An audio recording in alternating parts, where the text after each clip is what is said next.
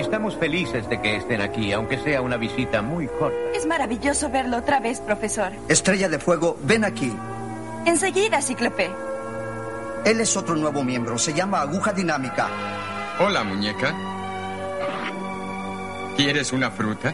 Muy buenos días, tardes, noches, cualquiera sea la hora que nos estén escuchando. Mi nombre es Aníbal Cordero y estamos en un nuevo programa, en un nuevo capítulo de eh, Agujas Dinámicas. Me encuentro hoy día acompañado con el filántropo argento chileno, don Francisco. Placer Aníbal, como siempre. ¿Cómo estás, Francisco? Bien, la otra vez estaba pensando en dos cosas que han pasado en este programa y que, eh, que me alegran. De alguna manera hemos logrado que eh, ser un programa que tiene horarios diferentes de producción, porque tenemos una hora de diferencia. ¿Ya? Y el otro es que nos llamamos agujas dinámicas y tal cual ese capítulo de X-Men nosotros también cometimos un error la primera, el primer programa. Eh, yo dije el podcast de la aguja dinámica. Y ¿Verdad? Sí, me, sí me, me, acuerdo de eso, cuando escuché el programa, cuando estaba editando, me acuerdo de eso. Pero dije, ya, ¿qué más da? El primer sí. capítulo hay, hay, libertad de... de equivocarse, pero, pero sí, así que cumplimos todos los clichés. Así que bueno. me alegra. ¿Y cómo has estado? ¿Todo bien? ¿Cómo está la vida? Sí, eh, bien, ahora empezaron la... Ya empezó la clásica diferenciación de pares impares para ir saliendo. ah, ya. Aquí está muy igual, así que... Sí, Pero es una bueno. mierda igual el sistema ese. Pero bueno, eh, ¿qué se le va a hacer? E-, esa, esa, es la respuesta, ¿qué se le va a hacer? Esa es la respuesta. Más allá de eso, eh, nada, genial, eh, rejugando al Dark Souls 3 con unos amigos. Así ah, que... qué bueno. Qué bueno ahí. Ah, veremos la posibilidad si lo puedo introducir en ese grupo. Ah. Sí, sí, estamos, estamos esperando más gente, de hecho. Nunca, nunca es suficiente Dark Souls, Aníbal, nunca. No, no. Yo la verdad no, no, he estado jugando casi nada. Eh, estuve jugando harto FIFA estos últimos días, pero agarré una mala racha en el modo que estoy jugando, así que ya lo, lo aparté de mi vida un tiempo porque ya me estaba amargando mucho y, y sabes qué juego empecé ahora y que va muy de la mano con, o retomé mejor dicho, con, con el capítulo de hoy, eh, Deadly Premonition. Oh, me imaginé que ibas a decir eso. Eh, sí, me, me, lo compré, bueno, yo lo tenía pirata para Play 3. Eh, me lo compré ahora oficial para Nintendo Switch, mucho más cómodo para poder jugarlo portátil. Y.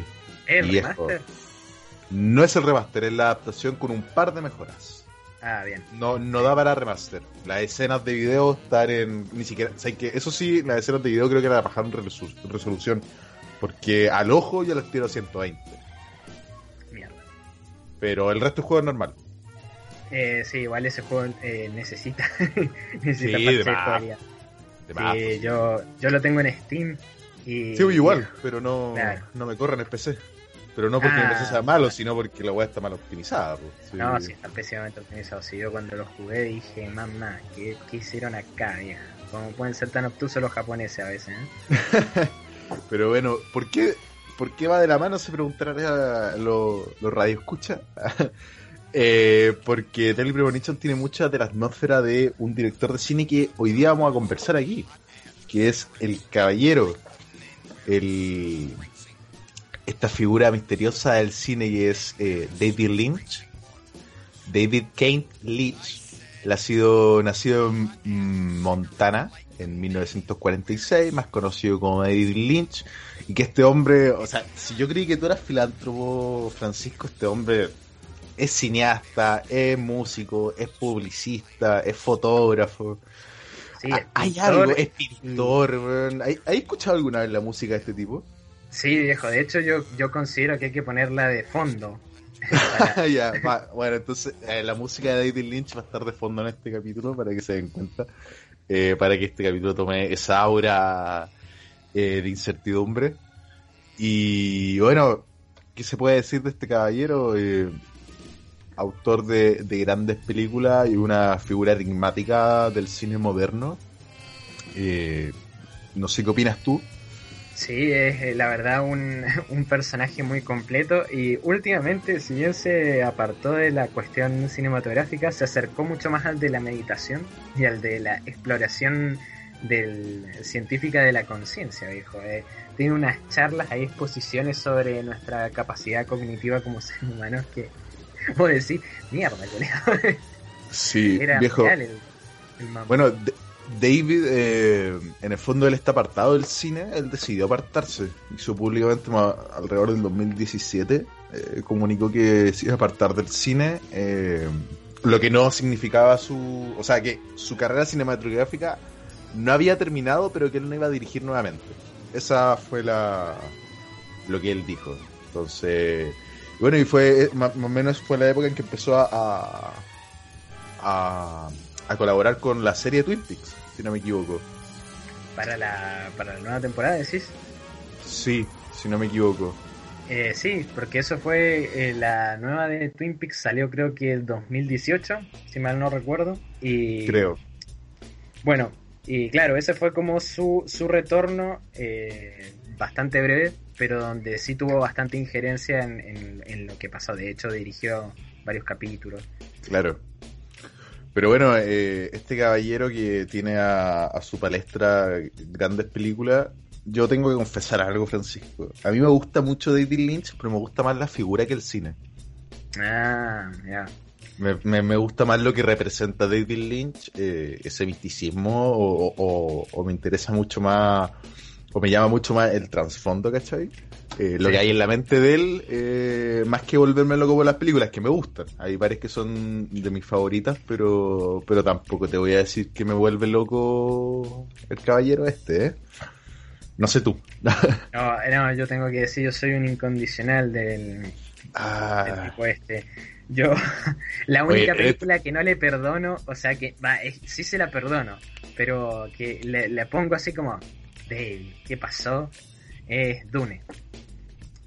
justamente la que menos me gustó, la que menos me gusta. Es que, es que viejo.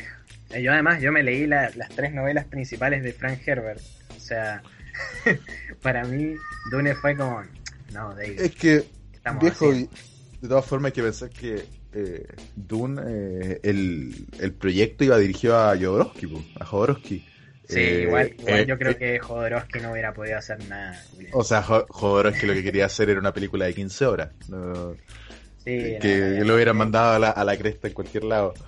Pero, Sí, pero yo, sigo sintiendo que la película en sí igual tiene mucho, mucho aura de, de Jodorowsky. En especial de que, bueno, de partida no es una obra propia de David Lynch, que es lo que le pasó después de su primera película, que se dedicó a dirigir eh, guiones para terceros. Claro, sí, eh, bueno, eh, de hecho es como casi cine por encargo su primera, su primera parte. Sí, viejo, eh, salvo su primera, su primera, eh, su primer película, eh, su primer largometraje, mejor dicho, como era Eraserhead del, del 77. eh, esta película que da este primer acercamiento en la gran pantalla a David Lynch y que yo creo que es una película, es una de las que más me gusta de David porque tiene toda esa yo creo que la película que tiene la mayor aura de él y es la que él mismo ha reconocido que es la película más eh, mística que tiene eh, por todo lo que representa al ser una apología a, a la, a la juventud de David en el momento en que él fue padre y en la ciudad en la que vivía en dicho momento. Sí, el Eraserhead además tiene esa cosa que es ese espíritu juvenil eh, cinematográfico porque eh, fue una realización bastante accidentada. De hecho, estuvo varios años haciéndose la Claro. película. Y Claro. muy, muy de crear, que es una cosa que después David Lynch termina haciendo en todas sus películas con el casting, que es que termina siendo una especie de familia con el, con el círculo que está haciendo la película. De, de hecho, bueno, eh, eh, parte del equipo de, de, la película son eh, Jack Frisk, que, Fisk, perdón, que es uno de sus amigos de, la infancia. Y después también tenés a la mujer del tronco, que es la un personaje de Twin Peaks, que ahora no me acuerdo el nombre de, la mujer. Pero es un personaje bastante recurrente en Twin Peaks que es básicamente una mujer que tiene un- como un tronco con el que habla. Pero, Pero bueno, bueno. Siempre, siempre hizo eso, siempre hizo de... de- y, y esta película es el origen de esa actitud. Porque tras tantos años haciendo la misma cosa es como que generas ya un... Toda Claro. una... una afinidad, un- en el fondo un compañerismo y, y una habitualidad. sí. Claro, sí, sí, sí. Bueno, al de final- hecho, sus hijos aparecen en las películas. eh, Claro, que al final ha sido su vida, sí. Eh, Eraserhead, eh, como bien tú dices, una película que se demoró años, que, el actor principal tuvo que mantener ese peinado y que uno se da cuenta dentro de la película, si tú te fijas, de repente hay escenas donde el weón tiene el, el cabello mucho más largo que en la escena anterior. Onda, pasáis de una puerta a otra y el loco tiene el cabello más largo. Eh, y se nota mucho por lo mismo, porque, bueno, o sea, ¿Cuál fue el tema con Eraserhead? Que él cuando pidió los financiamientos eh, lo presentó como un proyecto. El problema es que el guion de Eraserhead tiene 20, tenía 20 páginas. Y en el cine se acostumbra que eh, en el fondo una página sea un minuto, por eso dijeron 20 minutos y le pasaron cierta cantidad de fondos, ¿cachai? Creyendo que en verdad era un cortometraje. Pero de ahí se dio cuenta, o sea, se, se enfrentaron y se dieron cuenta de las posiciones diferentes que habían y ahí tuvo que él buscar su financiamiento por otros lados. Actuando en películas, eh, eh, repartiendo diarios, si no me equivoco. Si el, gallo se dejó la vida por, por sacar este gran proyecto adelante. Sí, sí, además eh, siempre fue bastante ambicioso artísticamente, sobre todo, eh, por ejemplo, vos ves los primeros cortos que hizo, que son Alphabet y Grandmother, Mm. y el, bueno, que de hecho son como el proto Eraserhead en el sentido visual. El tipo pintó Claro. habitaciones negras completamente, de- tuvo ese, ese rollo con el stop motion y la animación primitiva. Siempre, siempre hizo como disparar más arriba de lo que el presupuesto le iba a dar. Y Eraserhead es eso, es vivir de ilegal en el set de producción. Que es de hecho lo que tuvo que hacer. Sí, porque se divorció de la mujer. Sí, todo causó un quiebre total en su vida también. Claro. Y a mí, bueno, y, y Razorhead, de hecho, yo comparto que a mí, a mí me gusta, pese a que mucha gente pueda decir como, ah, esto es artsy fartsy, eh, o sea, es como un pedo pretencioso. A mí me parece que, que logra muy bien eh, una cosa que es eh, como libre asociación de pensamientos en un espacio onírico. Es, vos te metés en esa película y sabés que las reglas de, del mundo concreto en el que vos vivís no funcionan. Y Claro, las pone tal Lynch. cual, claro, y que tal cual fuera un sueño, que es la pretensión del cine de Lynch en general. Tal cual fuera un sueño, vos agarrás justamente pedazos de eso y componés tu propio sentido. Más allá de que hayan análisis generales sobre las películas de David Lynch, siempre queda eh, la, duda que plantea Lynch es, no, no, yo no, no aclaro nada. O sea, que cada espectador saque su conclusión. Claro. Si en verdad las películas de David Lynch yo considero que no son tan confusas como uno podía creer, ¿cachai? Eh, que si las prestáis, o sea, si las ves con la suficiente atención, te das cuenta de los detalles, a lo mejor obviamente quedan cosas dando vueltas porque nadie es un genio, pero, pero sí siento que una vez que dentro de la película, ah, pescáis el gancho donde está todo, ya ahí en adelante la película la seguís bien, ¿cachai? Claro. Como que hay momentos muy particulares en los que tenéis que estar atento y si estuviste atento te enganchaste ya para el resto de la película. Eh, Claro. Pero bueno, pero para contextualizar de igual forma, ¿de qué se trata Eraser, Eraserhead? Eh, bueno, este se trata de la vida de un, o sea, es un personaje llamado Henry Spacer, eh, el cual recibe una carta de a la que al parecer es su novia.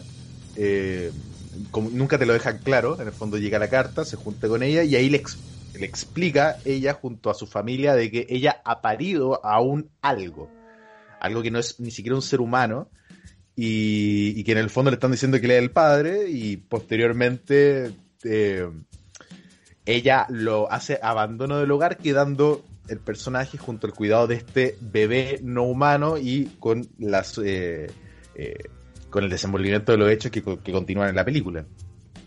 Qué buena maqueta la del bebé. Sí, bu- bueno, buenísima. ¿Tú sabías que Lynch nunca ha confesado que era una maqueta? Nunca, o sea, nunca ha afirmado que era una maqueta y nunca ha dejado que nadie la vuelva a ver. Que la gente que Sí. trabajó en la película tuvo que firmar un compromiso de confidencia- confidencialidad. Eh, sí, sabía, o sea, no sabía que había sido tan extremo, pero sí sabía que él no le gusta hablar de la maqueta. Como, Sí. No, él, él hizo que firmaran un compromiso de confidencia- confidencialidad. Así que, mierda. ¿será eso un bebé, un bebé real? El hijo de Lynch, que vive en la azotea de la casa. Ah, buena, buena asociación ahí, ¿eh? Bien, muy bien. Es el, es el doppelganger de, de uno de los hijos. claro. Oh, al menos David Lynch lo hizo bien, no como Tom Raider. Oh. Claro.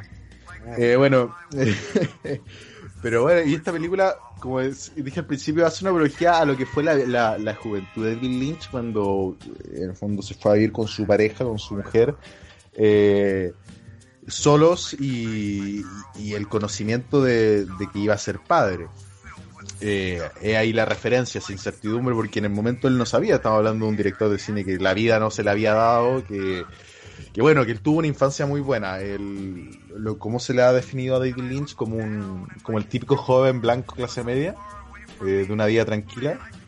Eh, y que ese fue el gran problema que tuvo David Lynch, que, su forma de ser no iba con la vida que le estaban dando su familia. Claro. Eh, bueno, de hecho ahí viene la, la- uno de los disparadores. eh, su amistad con Jack eh, Fisk, que es otro pintor que, bueno, ha tenido una carrera como eh, también dentro del mundo del cine bastante importante. Es esposo de Sissy Spacek, de hecho. Y bueno, y su, la amistad de ellos con eh, Bushnell Killer, que es un pin- era un pintor con el que siempre iban a la casa de él y eso sirvió como disparador de, bueno, hay más que lo que se nos está ofreciendo, que es atender en una eh, heladería hasta conseguir un trabajo de oficina en, la América Profunda, etcétera. Claro. Y, y bueno, de hecho hay una anécdota ahí que yo voy a cortar acá con una pequeña tangente porque si no después me voy a olvidar. En la casa de Bushnell Keller siempre iban a tomar café.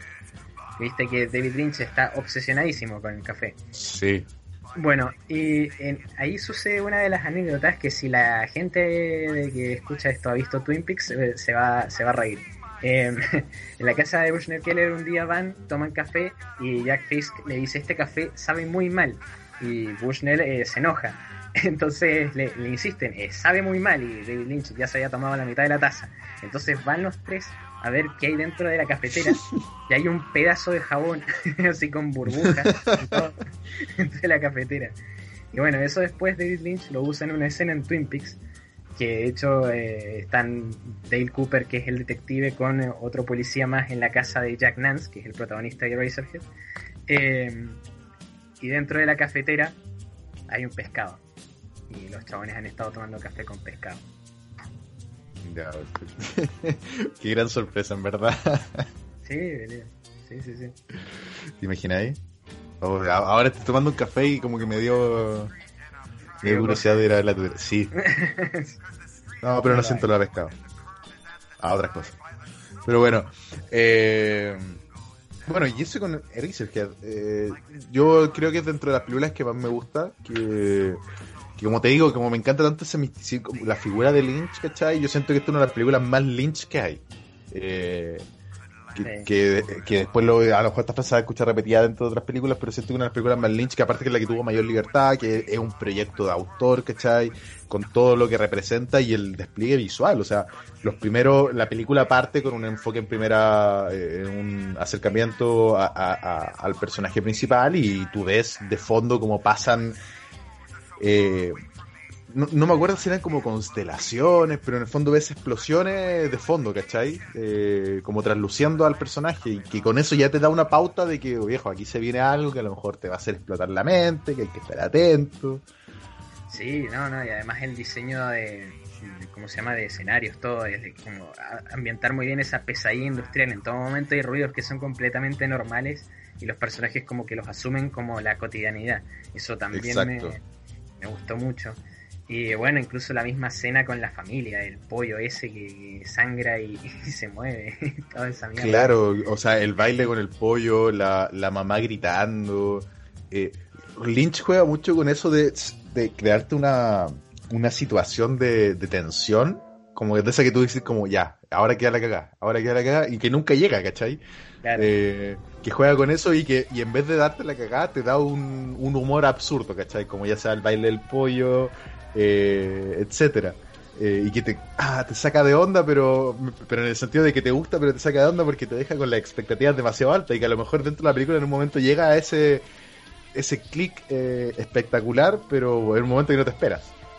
Eh, sí, sí. No, bueno, y tiene que ver mucho con esa atmósfera onírica, ¿viste? Eso de que en la lógica de los sueños es completamente ajena a la lógica del mundo real. Entonces las cosas que pasan adentro a lo mejor no significan particularmente algo conflictivo, sin embargo en tu cabeza ya se está configurando la idea del conflicto. Claro. Pero bueno, eh, Bueno, no y sé qué más se puede decir de cosa- Razorhead. Una última cosa que yo quiero mencionar de la importancia de, de Eraserhead es el, el hecho de que ha sido inspiradora en muchas más cosas de las que uno se creería. Y, y sobre todo lo veo con mucho cine japonés. En mucho cine japonés, por ejemplo, películas como Tetsuo de Iron Man, que reciben directa inspiración de Eraserhead. Es, ese como cine ar- artístico absolutamente violento visualmente es como que mucho de eso viene de acá. Perfecto. Bueno, luego de Eraserhead eh, pasan un par, eh, unos tres años y llega segunda, la segunda película de David Lynch, que ya lo posiciona como un director de, eh, de mayor renombre, que fue The Elephant Man, de 1980. Eh, también una de mis películas favoritas de David Lynch. eh, esta película que va a ser basada en la historia de Joseph Merrick, digo, eh, un hombre que está gravemente deformado y que, que en virtud de sus deformaciones y los tumores de su cuerpo y, y cabeza se le hace llamar el hombre elefante y lo, y lo exhiben como un monstruo eh, de circo. Eh, una película que tiene mucha semejanza eh, y que se siente como una prima lejana de la película Freaks. Eh, Ah, sí. y que, y que bueno, es una película en blanco y negro nuevamente, que esta película no es guion original de... Claramente no, eh, no es un guion original de, David Lynch. A David Lynch le encomendaron esta película. Eh, él estaba, después de Razorhead, que tenía en mente un proyecto, eh, que yo no sé si lo conoces, que este proyecto se llamaba eh, Ronnie Rocket.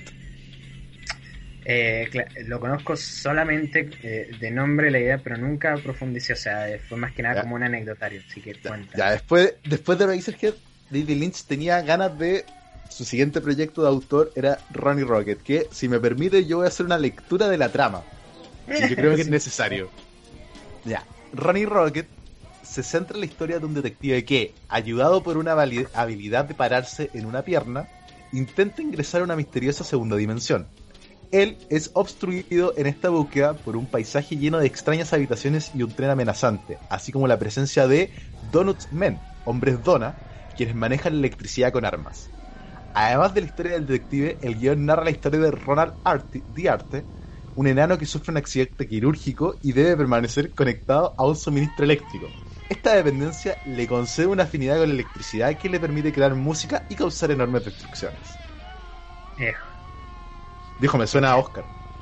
sí, sí, yo, yo, yo qui- quisiera haber visto eso. ¿Qué te puedo decir? Para mí la parte de los hombres dona es lo mejor del mundo.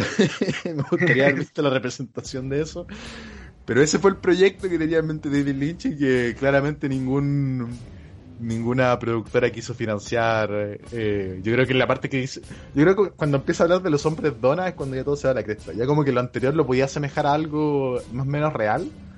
Pero ya cuando decís no y sale un hombre dona con arma y que te impiden... No, ahí se va a la cresta todo. Pero bueno, ese era el proyecto que tenía y el proyecto que nunca ha visto la luz, eh, que no se sabe qué pasará, eh, en virtud de este alejamiento que ha tenido David Lynch del cine.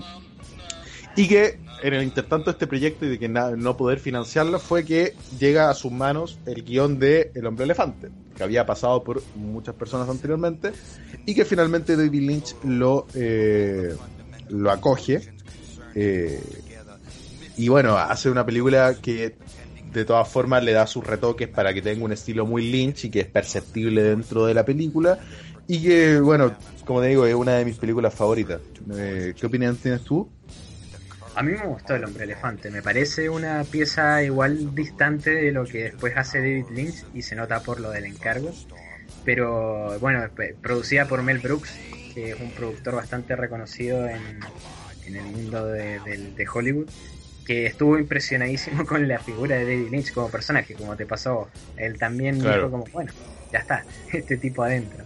Y el hombre elefante agarra una temática muy interesante y lo otro que agarra es una excelente atmósfera para el Londres industrial, ese de finales del siglo XIX. A mí me gusta como lo retrata. Me gusta Sí. el... Y bueno, me gusta también la historia que, que eligió, que es una historia que uno podría... eh, eh, Es como muy, muy clásica en el sentido de cine mudo. Es muy estilo El hombre que ríe, muy estilo el gabinete del doctor Caligari, muy, muy de eso, como que respira Claro. esa cosa, ese cine clásico. A mí lo que más me gusta de la película es el final. La verdad. El final, la- las escenas finales. eh, yo no sé si será spoiler hablar de esta película de 1980.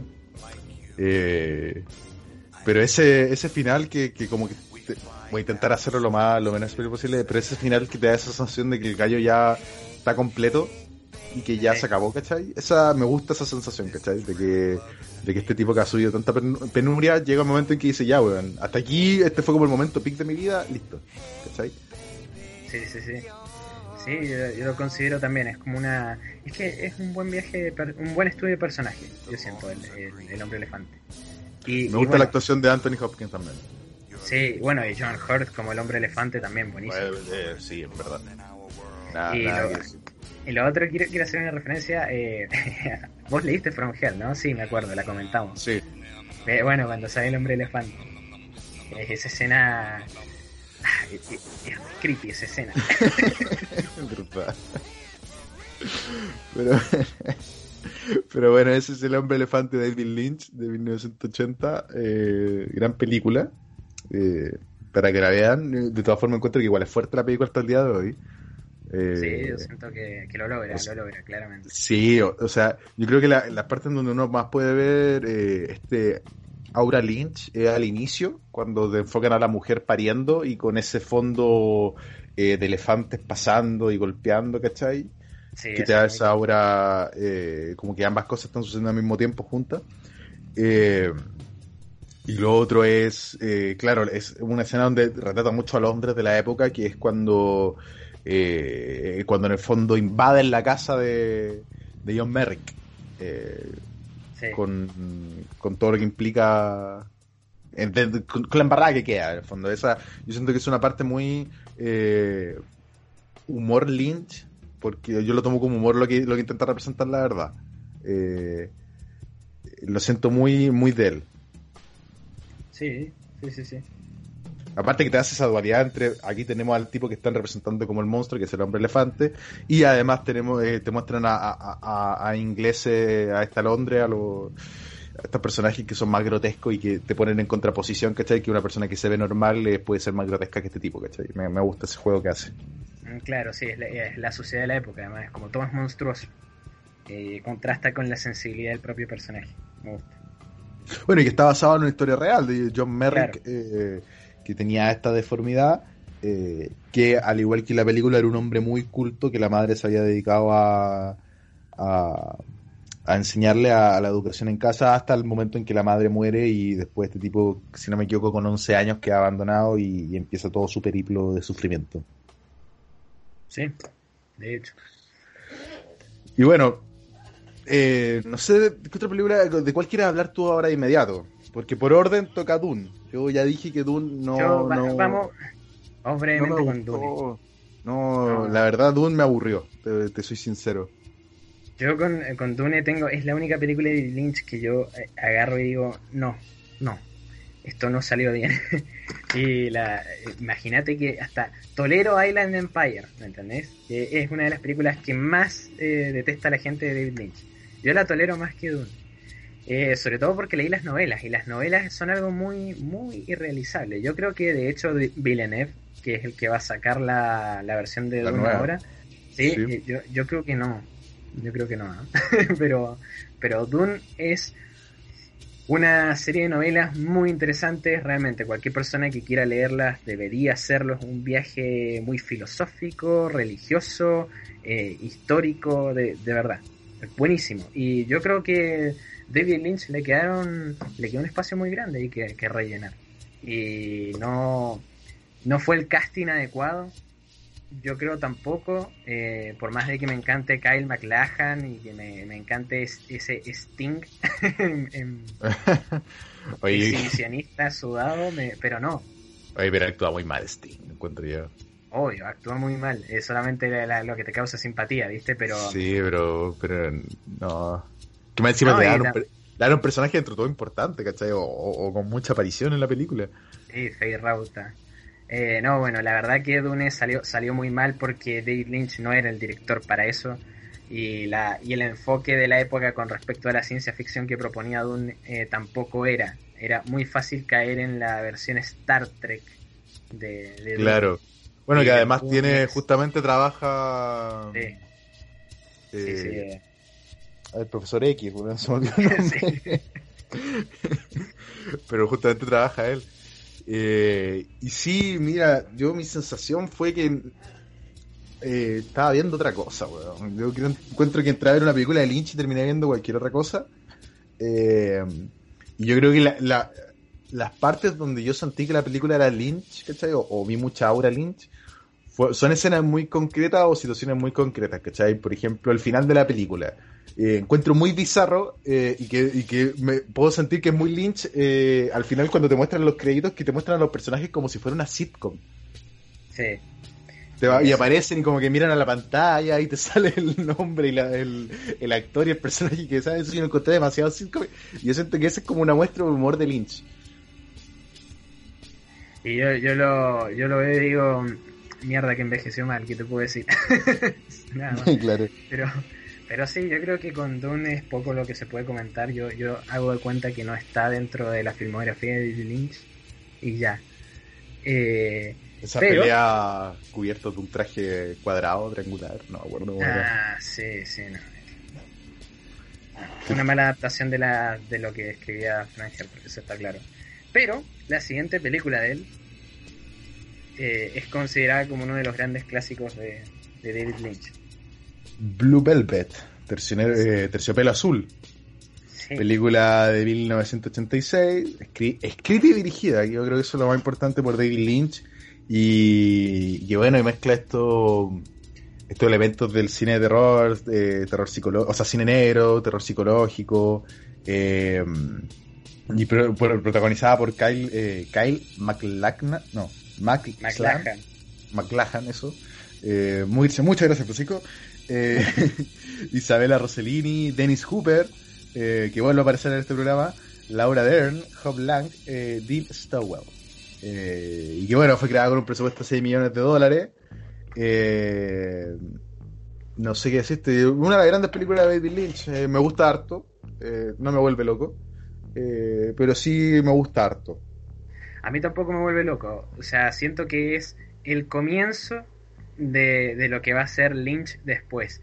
Pero siento que todavía le faltan eh, componentes. Pero, o sea, no es una mala película, ni mucho menos. De hecho, bueno, el personaje de Dennis Hopper eh, es genial.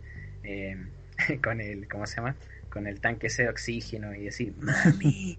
Bueno, todo ese, eso es genial. Isabela Rossellini tiene como ese encanto de femme fatal de, David Lynch, que es como una mezcla del clásico noir, pero revisitado con eh, elementos, viste, absolutamente como desencajadores, como la mina es medio onírica, es como que medio que no tiene sentido, es medio esquizofrénica en alguno de sus comportamientos.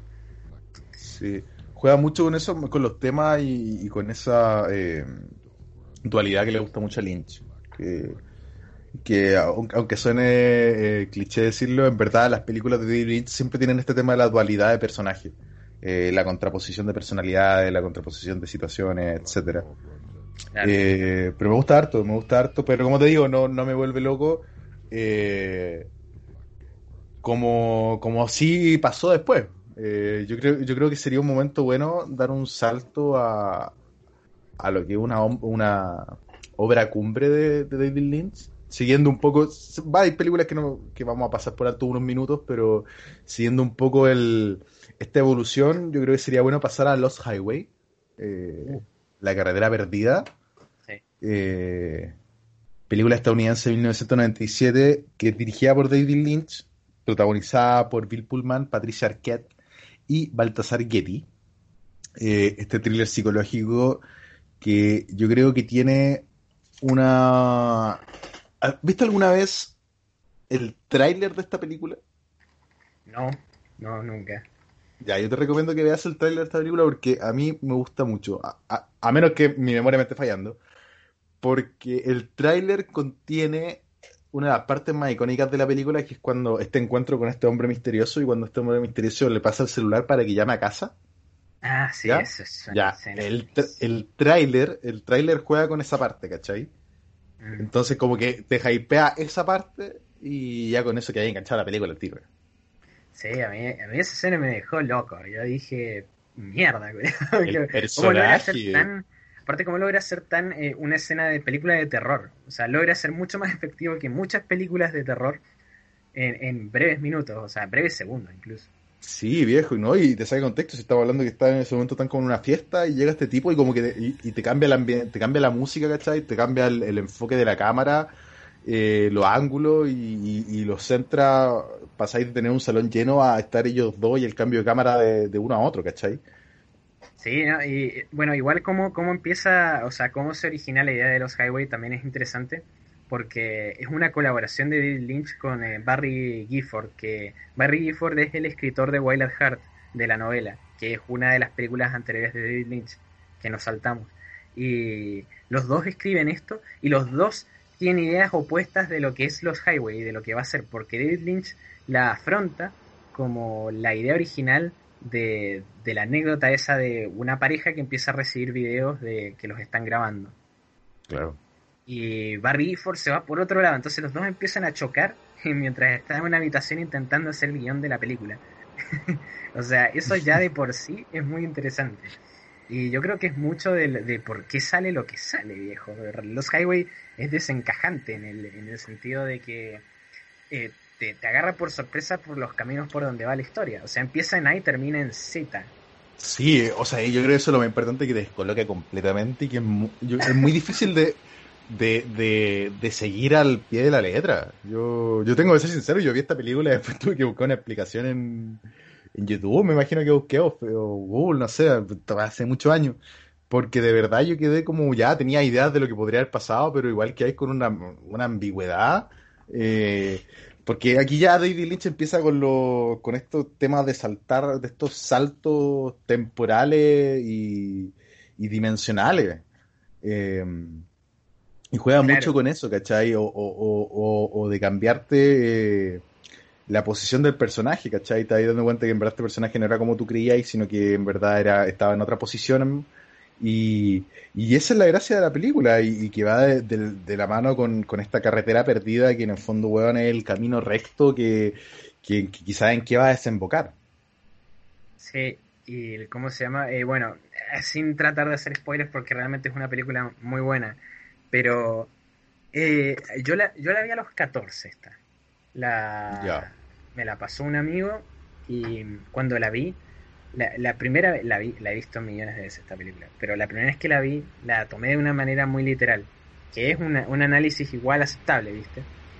Mm. Y, y luego, la segunda y tercera vez que la vi, empecé a ver esta cosa de, bueno, la carretera perdida en el fondo es, no hay satisfacción, nunca hay satisfacción en esta película. El personaje, no importa cuánto cambie, eh, o sea, cambia de, de- de forma, de fondo, todo lo que quieras, pero nunca va a hallar la satisfacción. Y eh, ese rollo eh, ah, te, te hace, te hace pija mientras vas viendo la película. Y bueno, incluso una cosa que empieza a pasar con las películas de David Lynch, sobre todo mucho de esto y de Mulholland Drive, es que el cambio de, viste, de, de dimensión, podríamos decir, o sea, que se reordenan los papeles. Eh, Sí. O sea, que lo- los mismos personajes ocupan ahora diferentes roles. eh, siempre, siempre trae consigo personajes que están ajenos a esa a ese reordenamiento. En el caso de los Highway es, por ejemplo, el personaje de- del tipo este con el teléfono. Sí, Es como Que son, eh, son personajes que se saltan la- el reordenamiento, como que están fuera de la... eh, son transdimensionales, no sé cómo decirlo, pero... claro. No, te comprendo y que y, no, y, y después abrupta, abruptamente desaparecen, ¿cachai? Claro. Eh, eh, claro que en el sentido, dándoles con sentido dentro de la película, para, para que quede claro. Pero sí, viejo, eh, juega mucho con eso y, y una, yo creo que una de mis películas favoritas de, está dentro de las favoritas. De, de Sí, a mí me encanta. O sea, ya he dicho dos que están dentro de favoritas, pero dentro del, de lo que sería la eh, el, el tridente, la, la trinidad, para mí yo creo que está entre Eraserhead y Los Highway y, y alguna otra que vamos a conversar más adelante. Sí, no, a mí me encanta esta película, la, la amo. Además, es, es muy buena la elección de Patricia Arquette. Está muy, muy, muy linda en, en esta película. Es como eh, justamente di- dispara esa cosa de Femme Fatal. Yo esta película la vi hace seis años, me imagino, por ahí. Eh, también, y qué loco cuando la vi la primera vez, o sea, eh, creo que también me la tomé, dentro de todo me la había tomado muy literal y por la misma después tuve, en el fondo busqué las otras interpretaciones que hay pa- para poder tener una mirada más amplia de la misma. Pero muy buena, muy, muy buena. Y Sí, bueno, y- dime. eh, que quería destacar el cameo de, de Marilyn Manson. ¿Verdad? ¿Verdad, verdad? Aparece. Marilyn Manson en, en la, en la mansión del tipo este que es productor de pelis porno. Una película. Es que es muy divertido el soundtrack de, de Carretera Perdida. Porque tiene esa mezcla, bueno, del clásico compositor de, de Lynch, que es Badalamenti, Angelo Badalamenti. Y al mismo tiempo tiene Sonic Youth, Ma- eh, Marilyn Manson, Rammstein. Claro. Como- Incluso eh, eh, también hay un cameo de Henry Rollins, boludo, que es el vocalista de Black Flag. Oh, ¿verdad? Sí, es que no me acordaba de él, weón. Sí, estuvo como durante los 90 saliendo en películas bastante seguido Henry Rollins. Eh, eh, siempre siempre me, me da gracia eso. Es muy, es muy de los artistas de los 90 eso, ¿no? Música Sí, de los sí. 90 salía en películas y no y, y- y con, con línea y todo, ¿cachai? Sí, sí, ahí tratando de, de- de abarcar Bueno, todo el... En los 2000 también se dio harto. Eh, Sí, yo al siento menos- que en los 2000 había más, más ya, ya se había perdido la ingenuidad con respecto a eso y es como que lo castigamos más.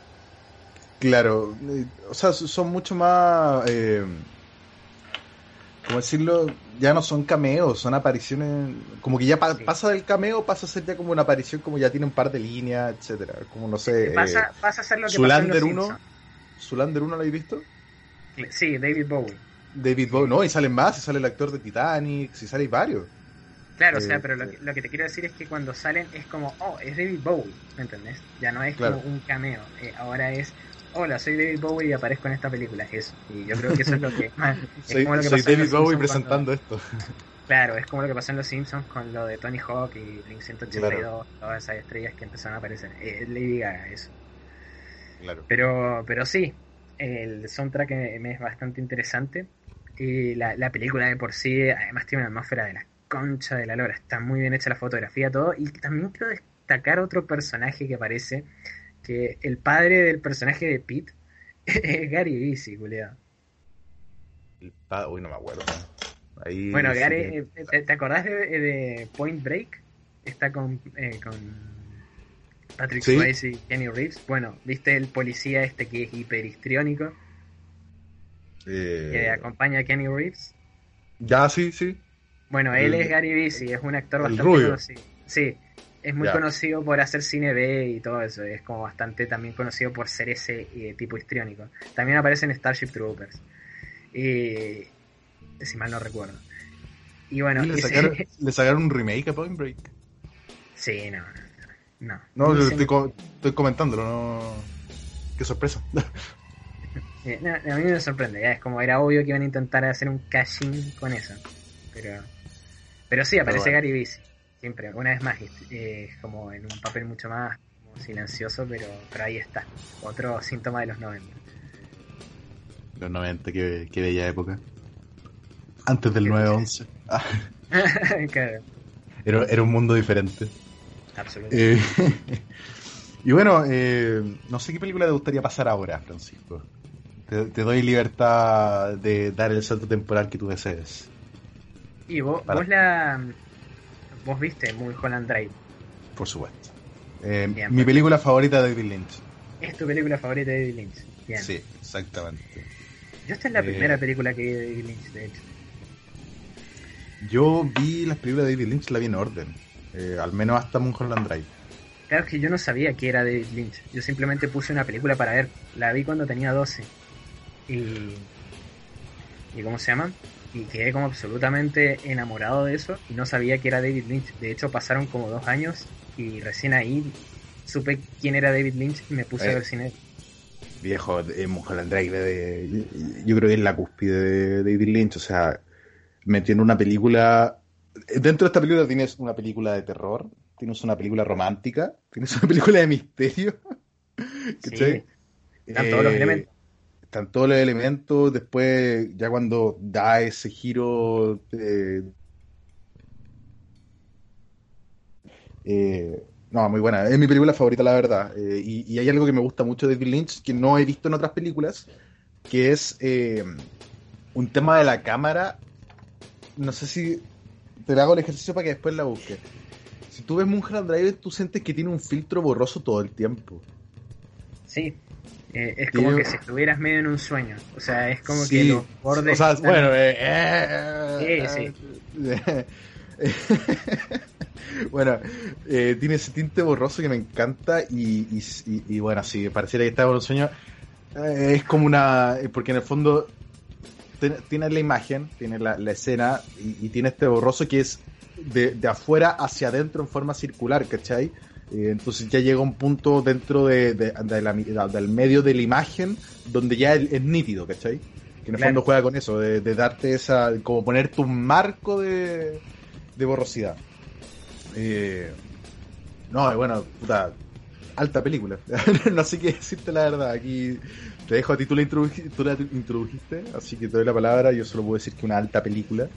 Eh, Y a mí me, me encanta. me- y además es como justamente el sincretismo máximo entre todas las ideas que vienen de, de antes de David Lynch. Y iba a ser originalmente una serie. Lo que Claro, pasa sí, es sí. que Era un fracasó eso. una serie. Claro, fracasó eso y el tipo dijo, ah, me, me chupan todos la... Y, y voy a hacer una, una película. Y yo creo que es en el fondo la finalización de las ideas de Twin Peaks. Que bueno, no, no la he mencionado tan a fondo eh, porque vos no la has visto. Eh, pero, Claro. Pero básicamente Mulholland Drive viene a cerrar muchas de las ideas que venía arrastrando de Twin Peaks. Y, se nota, y justamente se nota también que ya está en su época más madura de dirección, porque logra justamente crear esta atmósfera de ensueño, esta cosa onírica, eh, esta cosa interpretativa que sale del espectador, pero al mismo tiempo sale del propio director. Y todo eso se conjuga de una manera que es muy orgánica. Vos mirás la, la película y al final es muy comprensible en el fondo, lo, eh, en líneas generales, lo que pasó. Pero, sin embargo, por dentro, de forma subterránea, lo que vos sentiste es otra cosa. Y me- eso es lo que me gusta. Y además tiene esas escenas que te descolocan, por ejemplo, personajes como los tipos que están en Denis eh, hablando. Sí. Esa, esa secuencia es genial. También es genial la, la del asesino a sueldo, que tiene ese humor Cuando- Lynch que vos mencionabas anteriormente. Cuando, cuando consigue la libreta, no, a mí me da Claro, mucha risa. Viejo, yo ahí estaba muriendo de la risa. Y lo mejor es que son los primeros minutos. Sí. Es que por el minuto, en el minuto 15 de la película, weón, y da una secuencia de otros 10 minutos de pura. de humor Lynch. Son 10 minutos de humor Lynch. Eso es lo, lo Sí, que me y es encanta. muy- y es muy divertida la, la película en general, a mí se me fue volando. Y tenés estas secuencias al mismo tiempo absolutamente oníricas, como cuando van al teatro ese donde se disloca la realidad. El, el silencio, sí. El teatro del Silencio. silencio. Es una escena absolutamente desconcertante, a mí me encanta. O sea, viejo, eh, sale. es que, como bien dices tú, te saca de contexto todo el tiempo. O sea, te tiene una película, entre comillas, normal y de repente. A ver, a ver, contextualicemos. En el fondo, esta película parte con una muchacha que se va a, a vivir a una ciudad, a la casa de una tía, porque va a hacer eh, un casting para una película. Esta muchacha es Naomi Watts, si no me equivoco. Sí. Y, y al llegar a la casa, y en el intertanto, eh, sucede un accidente de, otra muchacha, la cual choca y, y posteriormente sale, entre comillas, ilesa y, y arrastrándose consigue llegar a esta casa, eh, donde dentro de ella se topan eh, y se da... eh, que en el fondo ella no entiende, ella no sabe que ella no, no pertenece al hogar, por tanto como que empieza una, entre comillas, relación cordial de amistad, eh, y que después va desenvolviéndose en el misterio porque esta muchacha no recuerda, no- tiene una pérdida de memoria, que va, el misterio va desenvolviéndose a raíz de eso, así como parte la película. Sí. Eh, y bueno, sí, tiene esta- estas secciones de humor, tiene estos, estos personajes tan carismáticos. A mí me daba la sensación dentro de la película, y eh, en muchas ocasiones me recordaba mucho a Pulp Fiction. Estos Eh, saltos, estos saltos de... per- Porque en el fondo la película son ¿cómo la considero yo? Son eh, muchos personajes eh, y al menos hasta la película dura una hora veinte, si no me equivoco. Eh, hasta tres quintos de la película eh, no hay, por así decirlo, un personaje principal, ¿cachai? Te va mostrando lo que ocurre con los diferentes personajes que van apareciendo en la película y eso lo sentí muy Pulp Fiction, ¿cachai? Esa weá de que te van saltando a lo que está ocurriendo ahora mismo con otro tipo en otro lado. Sí, yo siento que lo otro que le hace muy Pulp Fiction es también esa cosa que hablábamos la otra vez sobre cómo ver Hollywood. Tiene una, Claro. tiene una visión de, de- de Los Ángeles y de Hollywood y de todo eso, es que es como bastante, es una mezcla de, bueno, sí, las luces de colores y también la inmundicia ahí de, de fondo. Y O sea, viejo, el juego que hace con el director de cine dentro de la película y, lo- y los productores de cine, eh, una crítica redonda al Hollywood. sí, Eh, ¿no? Y, y hay, sí. hay que destacar ese momento donde aparecen los... ¿Viste cuando están en la primera reunión que le vienen Sí. a decir cuál va a ser la mina del casting? El, el Sí, tipo que le dicen, el café. ten la mente abierta, sí, ten la mente abierta, por favor. Bueno, el tipo que pedimos". escupe el café es Angelo Badalamenti. a mí me encanta eso. Me encanta que se haya prestado. Ahí vos te das cuenta que son amigos hace mucho, ¿viste? Y, Y, y es muy también- bizarra esa parte, es muy... Sí, es muy. Bueno, y toda la secuencia con los teléfonos, que aparece Michael eh, J. Anderson, que es el enano que baila en, en Twin Peaks, que es un personaje icónico.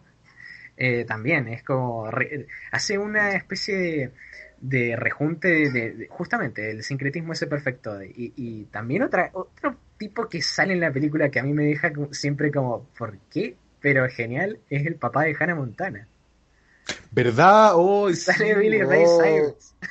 Eh, ¿Cómo se llama este tipo? Billy, Billy Ray Billy Cyrus. Ray Cyrus, sí. Sí, que, que- que es un cantante. Ese tipo es famoso de verdad. Sí, yo lo Sí, conocí sí. por eh, Hannah Montana, es el tipo de un. Un ¿cómo músico country, sí. Country, sí, po, o sea, y, y allá en Estados Unidos eso vende más que la cresta. Eh, no, y trabaja en varias películas y también el tipo de actor de verdad, sí.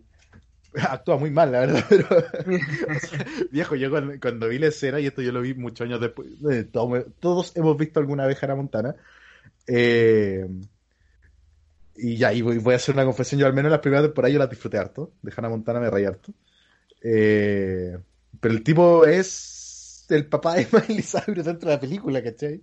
Eh, actúa de sí mismo esa mirada típica de él, y ese bigote y ese pelo, que lo peor es que lo usaba de verdad y, lo, y hasta el día, el día de hoy lo sigue más o menos usando.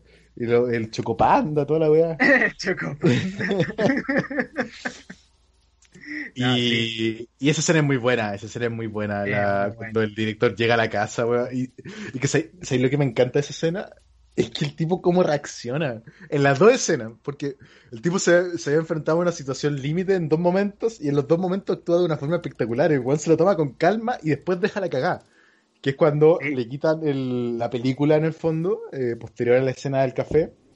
eh, que el tipo sale y le destruye, pero sale como calmado y el weón después toma un, un, un palo de, de golf y le revienta el auto a los weones. Es como, el- es como si fuera un reverso del personaje eh, histérico de, de Woody Allen, ¿viste? Es como el, el tipo calmado, pero que deja más la crema. Es- Claro, y después viene el otro tema con cuando pilla a la mujer engañándolo con, con, con Y el le papá tira la- todas las joyas Y en la- pintura. La pintura, exactamente. Pero bueno, ¿cachai? Que como el, el loco queda mirando así, como que la vida se le derrumbó y es como ya, me hiciste esto, yo te voy a hacer esto otro. Y weón calmado saca las joyas. Ah, y bueno, y después le serán que, que el papá de Ma- eh, Billy Ray le, le pega y, y le dice, no importa lo que haya hecho tu mujer, no puedes tratarla así. Sí. Es otro momento muy lindo. Otro momento muy lindo. Porque el weón le pega, lo deja tirar y dice, no importa lo que haya hecho, no puedes tratarla así. Súper caballero, weón.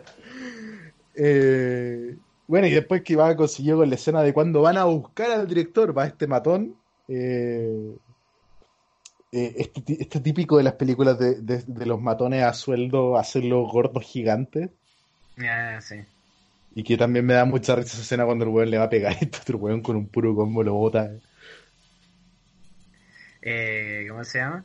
Ah, otra, otra cosa que a mí me gusta mucho es que es la. No sé si lo hizo intencional o no, ¿viste? Pero la calle donde se hospeda Naomi Watts, ¿viste? En ese como eh, cité idílico.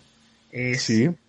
eh, es Sunset Boulevard. Sunset Boulevard es como un lugar muy clásico del mundo de Hollywood y también es el nombre de una película noir bastante conocida, de los 50.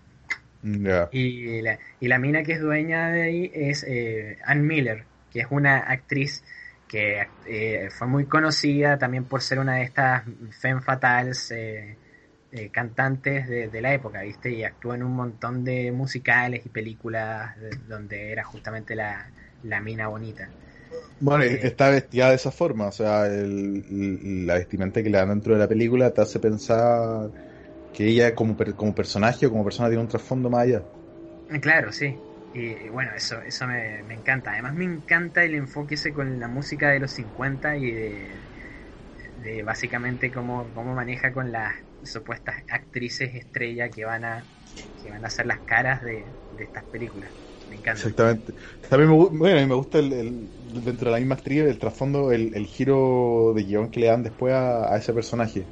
Eh, eh, algo iba a decir recién y se me olvidó, se me fue. Ah, bueno, eh, como estaba diciendo antes, las otras películas, que en el fondo eh, en esta uno puede ver el tema de la dualidad de, David Lynch, eso de hacer, eh, no es casualidad de que los dos personajes principales eh, sean una mujer rubia y una mujer de pelo negro.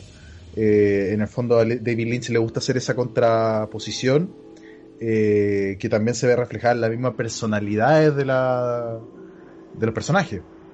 Eh, tenemos a esta chica rubia que, es atre- que es atrevida, que es eh, eh, valiente, ¿cachai? Que quiere investigar más, mientras tienes a, en contraposición a la, a la chica de pelo oscuro que eh, en el fondo está asustada, que no tiene recuerdo de lo que sucede, que tiene miedo, ¿cachai? Es un personaje Eh, misterioso eh, o es exótico. un personaje exactamente Eh, y que tú cuando ves la película te das mu- cuenta mucho de este juego ¿por qué? porque hay ciertas escenas donde lo- los roles se invierten donde pasa la otra personaje a, a llevar la batuta y la otra a, a, a- ¿cómo, se- cómo- cuál sería la palabra? en el fondo pa- pasa a un segundo plano por así decirlo Sí, eh, se ve en un rol de dependencia. Exactamente eso. Muchas gracias Francisco por ayudar a mi cerebro que está frito. Eh, pero bueno, y, y- una película, ah, no sabría, yo eh, bueno, como digo, es la, es la cúspide para mí de David Lynch, eh, mi película favorita de él y como bien tú dices, es una película donde se pasa volando, o sea, las secuencias eh, tienen tal ritmo que se te pasa volando, sí, eso. Sí, yo creo que es donde más logra David Lynch, o sea, en, en- en mostrar que es básicamente cuáles son las ideas que quiere desarrollar, etcétera. A mí, a mí me encanta Mulholland Drive. Claro. Yo sin haber visto Twin ¡Me dieron Peaks- ganas de verla! ¡Me dieron ganas de verla! claro, hagámonos una transmisión en línea. Eh, yo sin haber visto Twin Peaks, de todas formas cacho referencia por un tema que ya Twin Peaks es cultura popular en verdad. Y quieras o no, algunas imágenes, o sea, algunas secuencias uno ya las tiene grabadas porque las ha visto en otro lado. Oye, el tema de la carta, ¿cachai? Quemándose, eh, el tema del café, etcétera.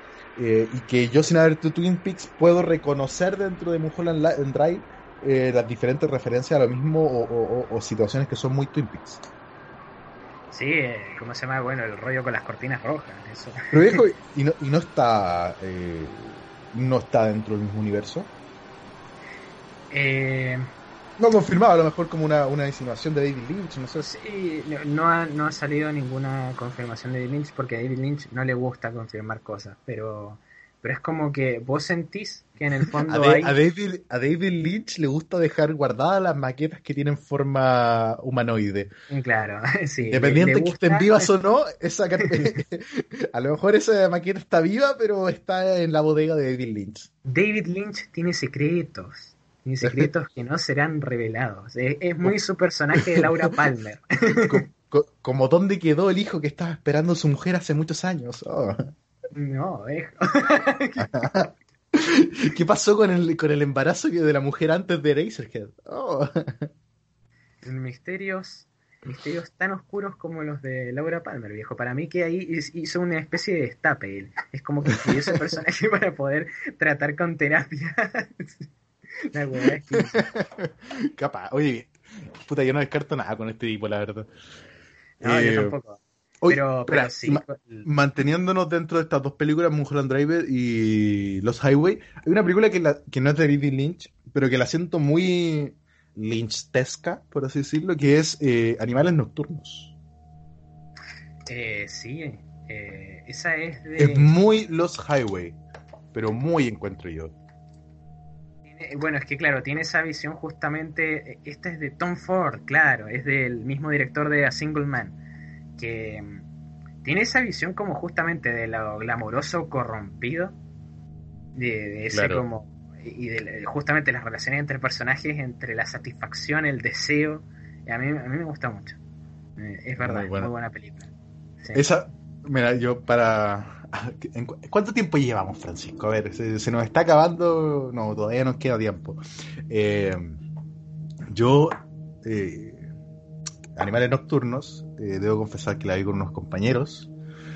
Cuando nos juntamos en la casa de Alan, que si está escuchando esto le manda saludos. ah, Alan, hacer- yo lo conocí. Sí, Alan, tú lo conociste. la- nos juntamos en la casa de Alan. Claro. Hacer un trabajo para una... muy bien, muy bien. Ah, qué viejo, es que historia es muy buena. Nos juntamos a hacer un trabajo, teníamos un trabajo de litigación oral. Yo estudié, de- yo, yo estudié Derecho. Teníamos un ramo de litigación oral, eh, que en el fondo es simulación de juicio, etcétera. Y teníamos que hacer un trabajo para el otro día. O sea, esto- la clase era un miércoles y nosotros estábamos el martes en la noche haciendo en la casa de Alan. Estaba Alan, Héctor, eh, Bastián y yo. Eh, conociste a Bastián y Ah, Alan. Sí. Eh, Bastián es el que me, me hizo sonar el cuello con sus técnicas. Exactamente, eh, el que abusó de ti. Ah, Eh, la cosa es que primero éramos Héctor, Alan y yo haciendo trabajo. Posteriormente, a las 2 de la mañana, llega Bastián en un estado etílico deplorable eh, a ayudar al trabajo. Eh, lo que desencadenó en que termináramos a las 2 de la mañana tomando piscola, eh, viendo animales nocturnos y el trabajo lo dejamos al último. Viejo, pero es una constante la casa de, de Alan que se convierta en eso, ¿ah? Porque cuando yo fui, la primera vez que lo conocimos, terminamos a qué hora en, en la pileta. A las 4 de la mañana en la a las piscina. 4 de la mañana en la piscina, sí. Cierto que allá eh, pileta es otra cosa. Eh, sí, en la piscina. Eh, sí, viejo, pero. Y terminamos viendo animales nocturnos eh, ebrios y eludiendo nuestras responsabilidades y muy buena película. Muy buena película, sí. Tiene mucho de eso de los highways, verdad. Tiene. eh, Hay como un set de películas que justamente tratan muy bien la temática de- del glamour y la corrupción moral y, y sexual que se da en, en Hollywood. Yo incluiría ahí en los Highway Nocturnal Animals. Y bueno, ahí estaría para hacer otra lista más. ¿eh? Pero eso Sí, es para otro o sea, programa. Viejo, hay que hacer un. O sea, está para hacer una lista de los cortos de David Lynch. Que Eh, uh, sí. yo, no, Bueno, yo no he visto todos, pero he visto de los trascendentales, ya sea eh, El Alfabeto, eh, Rabbits. eh, Bueno, Rabbits, eh, tema, tema curioso, es justamente Naomi Watts, eh, Laura Harris, que es la morocha de, de Mulholland Drive, y Justin eh, Truex, que es el de también el director de cine. Ellos tres son los conejos. claro. No sé por qué hicieron esa colaboración bizarra, pero bueno. Ah, bueno, hablando de colaboraciones bizarras, la que hizo David Lynch con PlayStation, ¿no? no? Eh, oh, es verdad, los comerciales eso una bizarros, eso. Esa es una de las cosas más bizarras para que la gente sepa. eh, en los años 2000, cuando estaba todo el tema de la PlayStation 2 recién en el mercado, se le encomendó a David Lynch hacer los comerciales promocionales eh, de esta película, o de esta película, de esta... Era Play 2, ¿cierto? ¿Era, ¿Era la Play 2 o era la Play 3? Eh, no, Play 2, Play 2. ¿Play 2? Play 2 Ah, porque el comercial la- de la, sí. los comerciales de Play 3 son aún más extraños, pero no Sí. tienen a Lynch. Son, son extraños. Estos, estos otros son misteriosos. Es el tema.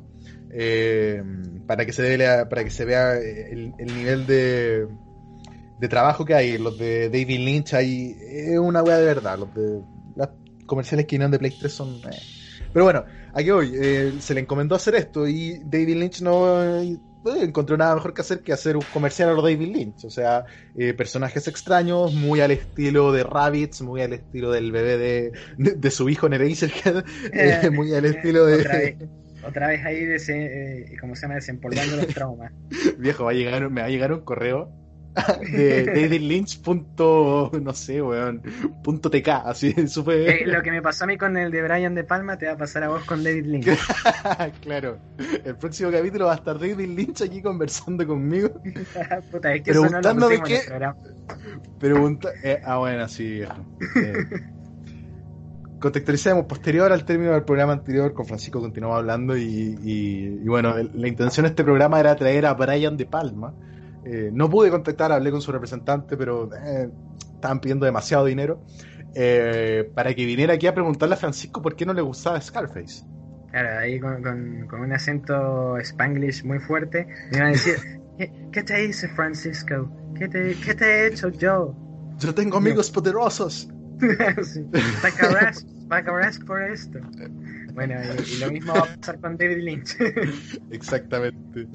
Eh, Solamente que David Lynch te va a hacer entrar en una terapia para que aceptes Claro. que en el fondo que tienes deseos reprimidos sobre él. No sé, viejo. O capaz que va a llegar y va a ser súper directo. Así, ¿De dónde supiste lo de mi hijo? Así. Oh, Claro. oh, claro, Se va a romper.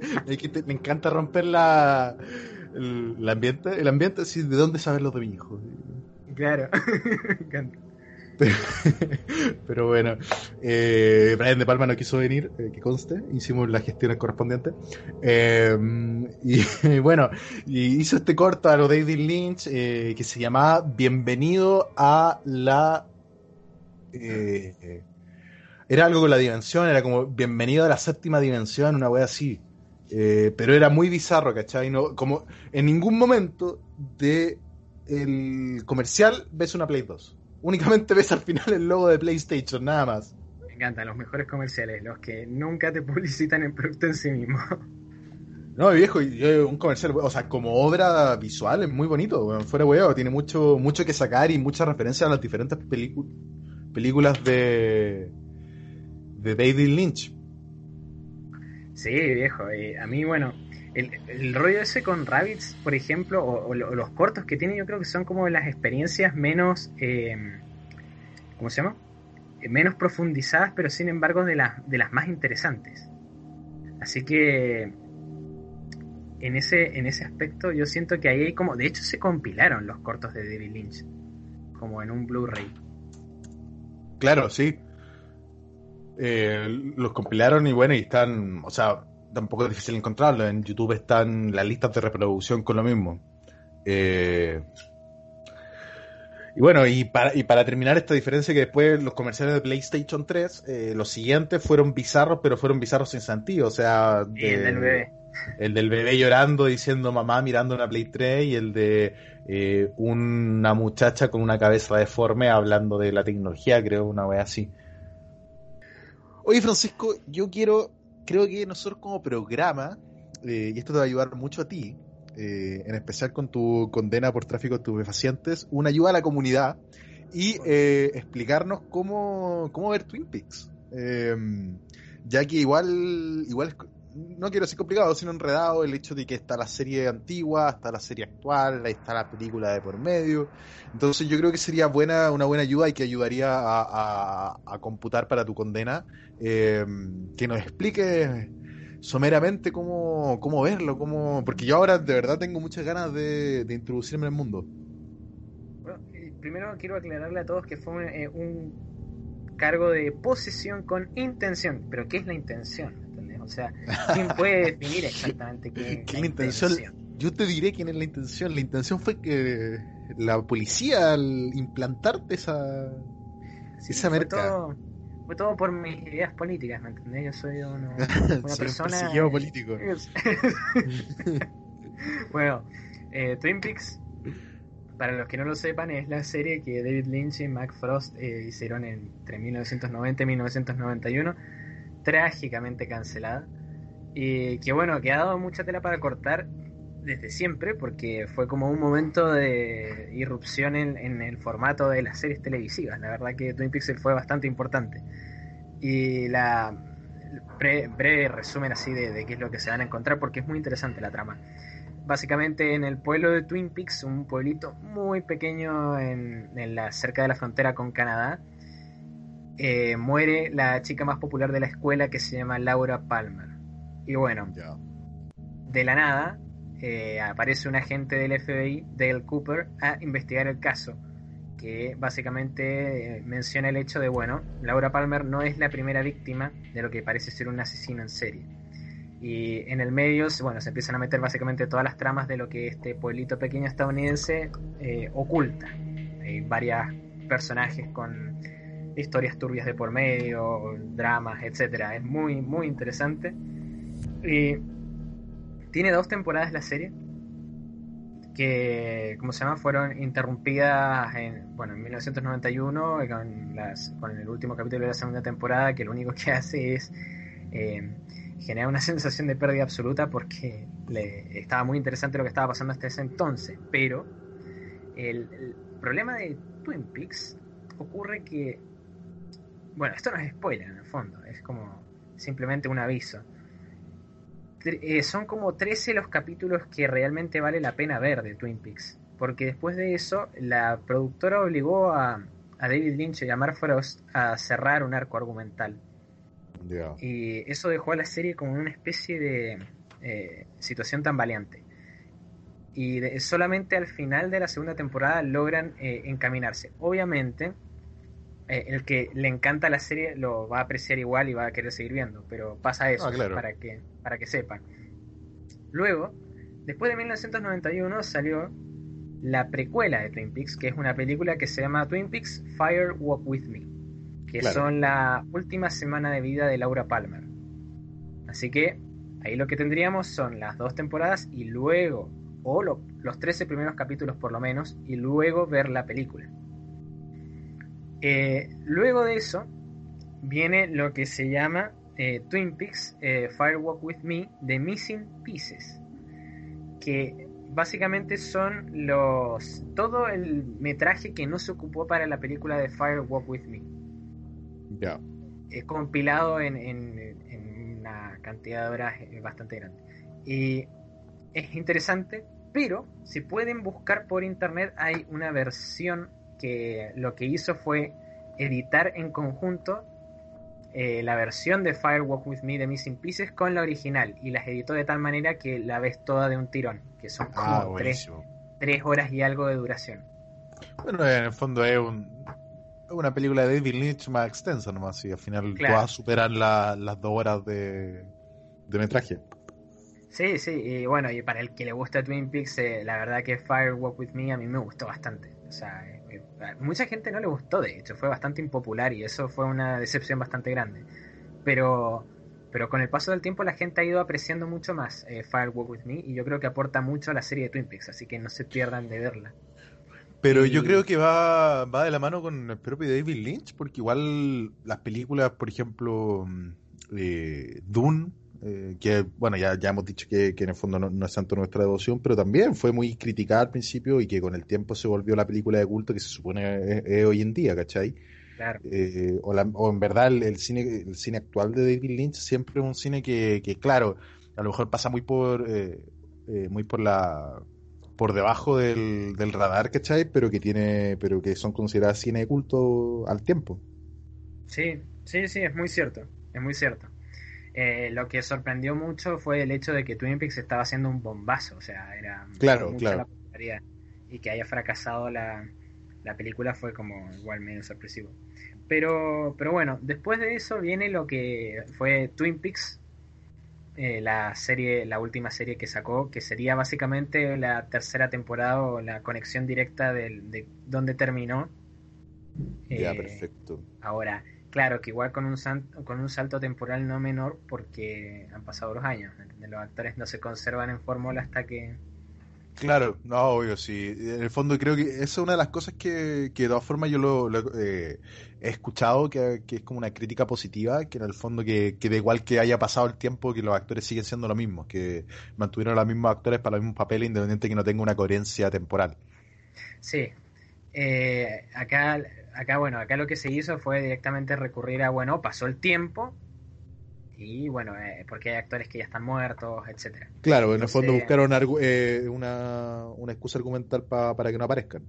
Sí, igual es rarísima la tercera temporada, realmente. Yo sé que hay gente que la descolocó y que dijo, bueno, acá ya se fue en una nube de pedos, pero pero a mí me, me parece que la tercera, la tercera temporada es eso, es cerrar el círculo de Twin Peaks. Y- Perfecto. Eh, sí, mira, yo la verdad siempre he querido sumergirme en el mundo, pero pero lo mismo, que, o sea, yo cachaba que estaba la, que estaba la serie antigua, que, que después tuvo la cancelación, que posteriormente hicieron eh, la película y que después está la serie actual, ¿ya? sí, Eh, pero, pero lo mismo no sé cómo verla, porque igual yo he leído que la película eh, eh, es, es precuela, pero a la vez también es, Claro, es, eh, es secuela. juega con es- eso de que es precuela y también es secuela, ¿cachai? Entonces como que, que como que juega mucho con eso de, de- del, del salto temporal o, o esa confusión. Sí, sí, sí, la cuestión dimensional esta aparece. O sea, hay personajes que no vas a entender un culo de dónde salen si es que no viste la serie. Y asimismo eh, también no la puedes ver porque al ser una precuela, bueno, te muestran cómo se muere Laura Palmer. O sea, Claro, claro. Pero bueno, ahí está una explicación, Francisco. Creo que con esto podemos, eh, eh, en el fondo, agregarlo a tu condena y ahora ya no son 20 años, sino únicamente 19. gracias, mi señor. Para que veas que no se anda ahí jugando con, con la información privilegiada del gobierno. El, el gobierno sabe lo que hace, Francisco. Y tiene amigos muy poderosos. Eh, Fernández está diciendo eso. Tengo gente poderosa que puede enviar a tu Fernández casa. te manda un mensaje. Pero, claro, van a llegar dos matones a tu casa. Pero bueno, eh, bueno, siento que este capítulo ha sido igual provechoso que, que analizar toda la carrera de David Lynch en todas sus aristas. Como ya dijimos, es un, es un hombre con muchas habilidades, eh, música, cine, arte en general. Eh, es imposible todo, pero siento que, que se ha podido desarrollar de buena manera este podcast. No sé qué opinas tú. Eh, hemos tocado temas importantes y claramente quedan, pero pero no somos no somos tan tan esquematizados para poder hablar de todo. Sí, sí, y, y tampoco alguien se vio Twin Peaks, así que ¿qué, qué se le va a hacer, ah? Sí, quién sé, creo que debe, debe ser el, el- la voz en off. Pronto vas a hacer una voz en off solamente, dijo. Oh. A ver, a ver, a ver, Sí. a ver, hijo, Esta es como la- Esta es como la intro esa donde me, me agarraste diciendo derecho del Eh, trabajador, quería el sí. perla. Eso mismo. Sí, yo, yo creo que hay gente, hay cosas que la gente no sabe y, y- y penurias que yo estoy pasando, eh, que me obligan a levantarme temprano, que, que me obligan a trabajar a deshoras. Esclavo en la sala de edición. Eh, Sí, eh, claro. Eh, es que acá en acá en Chile, eh, como está el tema de las mascarillas, eh, y se, ahora se volvió la moda con la, con la weá de los diseños y todo eso, que al final va a, pasar- va a formar parte del, de la vestimenta de cada uno, weón, en futuro. Hay una famosa, eh, la Cote López creo que, que es la esposa de Pinilla, la esposa de Mauricio Pinilla. El tema que ella creo, eh, no sé si la Cote López, pero sé que la esposa de Mauricio es la persona que estoy hablando. Eh, tiene su weá de moda, ¿cachai? Su, su diseñadora de moda, etcétera. Eh, y la cosa es que ahora con el, esta weá de del coronavirus, se le fue la, o sea, bajó la venta de eso, entonces agarró y puso a las trabajadoras a hacer mascarillas, ¿cachai? Eh, la- las que vende, las que vende a 8 mil pesos, un precio exorbitado total. Corea. Eh, porque son, eh, son, más, ¿qué se son mascarillas de diseñador, ¿cachai? Y eh, lo más importante es que ya la entrevistaron, ¿cachai? En las noticias, la, esta, esta fuerte eh, convicción de las noticias de informar al pueblo de las cosas importantes, bueno, informaron respecto de que la esposa de Mauricio Pinilla estaba haciendo eh, mascarilla, le la vendía 8 mil pesos y la entrevistaron. Y en esta entrevista ella voluntariamente, sin que le digan nada, sin que ni siquiera como que le hagan pisar el palito, ella dice, no, mira, desde que empezó la cuarentena las tengo a las trabajadoras aquí viviendo en este departamento y trabajando todo el día. Eso quedó grabado y lo emitieron en televisión. Pero ahí la buena se pasó por la raja todas las leyes laborales. Ella dijo, no, las tengo aquí viviendo hace semanas y para que no se contagien y trabajando todo el día, en eso estamos. Y, la- Hijo de puta. bueno, así me tienen trabajando a mí. Eh, Claro, así mismo. Sí, sí. así mismo. Soy, yo soy la pelolais que te tiene laburando. Cl- claro, el colorín que me tiene. Viejo, el otro día ¿Mm? me llegó. Estábamos haciendo tiempo por si acaso para cerrar el programa, ¿ya? Eh, Teníamos que llegar a la cantidad de tiempo suficiente. Eh, me hicieron el comentario que necesitaban darte una cara a tu voz. Por tanto, Ah. yo mostré una foto tuya. Mal Y. una foto que sales conmigo. Eh, la cuando estuviste en, en Chile. Sí. Y el comentario fue: No me lo imaginaba así. Eso, eso Me- no sé si es bueno o malo, boludo. No, fue bueno porque te imaginaban, o sea, eh, yo, yo supongo que es peor, me dijeron me lo imaginaba morocho, chico y, y, y no sé, weón. No me acuerdo ver el lado. El cuenta que eso es lo que inspira mi voz, ¿no? sí, Que te sí. das cuenta lo terrible que son esas declaraciones. A la, a la persona que dijo eso, el daño psicológico que está haciendo en este momento, Fue la misma persona que, que en el fondo dijo que era descabellado, que no te gustara Scarface. Ah, bien. Y la misma persona bien. que y la misma persona que tiene resentimiento hacia ti porque no te gusta God. Que no me gusta God. Ah, no, a mí, a mí me encanta God. Los No, libros. God de la serie, la serie. No, es que es viejo. Una vez que leíste los libros, no hay vuelta atrás, ¿me entendés? No hay punto de Ah, comparación. Tú- y tú le sigues echando ahora leña al fuego, ¿cachai? Ah, es que no hay punto de comparación, en serio. Yo, quiero ¿Te mencionar. das cuenta, te das cuenta que van a empezar a llegar cartas al editor y que las voy a tener que leer las puteadas a tu persona? Mira, es mejor mantener la controversia que la condescendencia. Eh, hay un personaje. hay un personaje que se llama Euron Ojo de Cuervo, que es de la familia Greyjoy. En la serie, no, claro, bueno. En la serie lo que han hecho con ese personaje no tiene nombre. Yo te lo voy a describir como es en el libro. Básicamente la familia Greyjoy es una familia como de vikingos piratas eh, del medioevo, ¿bien? Ya. Y este es el hermano desterrado del, del señor de, de esas tierras, que no tiene un ojo y tiene un parche, que se ha pasado en Oriente y ha ido más allá de las tierras de, eh, de donde viene el acero que, con el que se hacen las espadas de, de este lugar. O sea, es una tierra mística, ¿bien? Ha vuelto de ahí con un cuerno que llama dragones, con unas, con unas mujeres exóticas que no tienen lengua. Ningún miembro de su tripulación tiene lengua porque es para que mantengan sus secretos. Su, su eh, barco se llama El Silencio y él es como un personaje que eh, es como re simpático, es muy carismático y es re sádico. Y, y se sospecha que gran parte de su tripulación son sus hijos. Bueno, ¿Y cómo lo pintan ese personaje, ese personaje en la serie es un inglés promedio con patillas, con los dos ojos, que es medio psicópata y que es re violento. Ah, le quitaron toda la gracia entonces. Toda la gracia, pero es así con todo en la serie, ¿eh? Todo. Bueno, Francisco se hace cargo de la. O sea, la- las opiniones vertidas en este programa son exclusiva responsabilidad de quien la emite y no representan el pensar de eh, Agujas Dinámicas eh, Inc. Si vos te leyeras los libros te darías cuenta. Viejo, sé que la otra vez me la iba a comprar. Estaban, encontré la colección completa a un precio, entre comillas, conveniente y pensé, pero, pero no. Algún día. Eh, igual, igual son largos, o sea, onda, el 3 son como 1200 páginas, igual se leen rapidísimo. Sí, mi, pero- mi tema es que tengo pero- muchos libros pendientes, ¿cachai? Claro, Eh, sí, sí. sí. Tengo ya lectura organizada para este mes, entonces no, no me ¿Qué da te tiempo. compraste al final? Bueno, no, para eso, es para después. Ya está. Eh, no, sí, me, comp- compré recomendaciones. libro, me, me compré libro, sí, sí, sí, ya sé a lo que iba ahí. Eh, que co- con Francisco co- eh, coordinamos qué libros comprar. Eh, ¿Qué me compré? Eh, bueno, aquí como recomendación literaria para que vean que también somos gente culta, ah, que sabemos leer y escribir. Eh, Bueno, casi, me compré un Manson, la historia real, de Mm. Tom O'Neill. Eh, ¿Qué más me compré? Me compré Cementerio de Animales de Stephen King.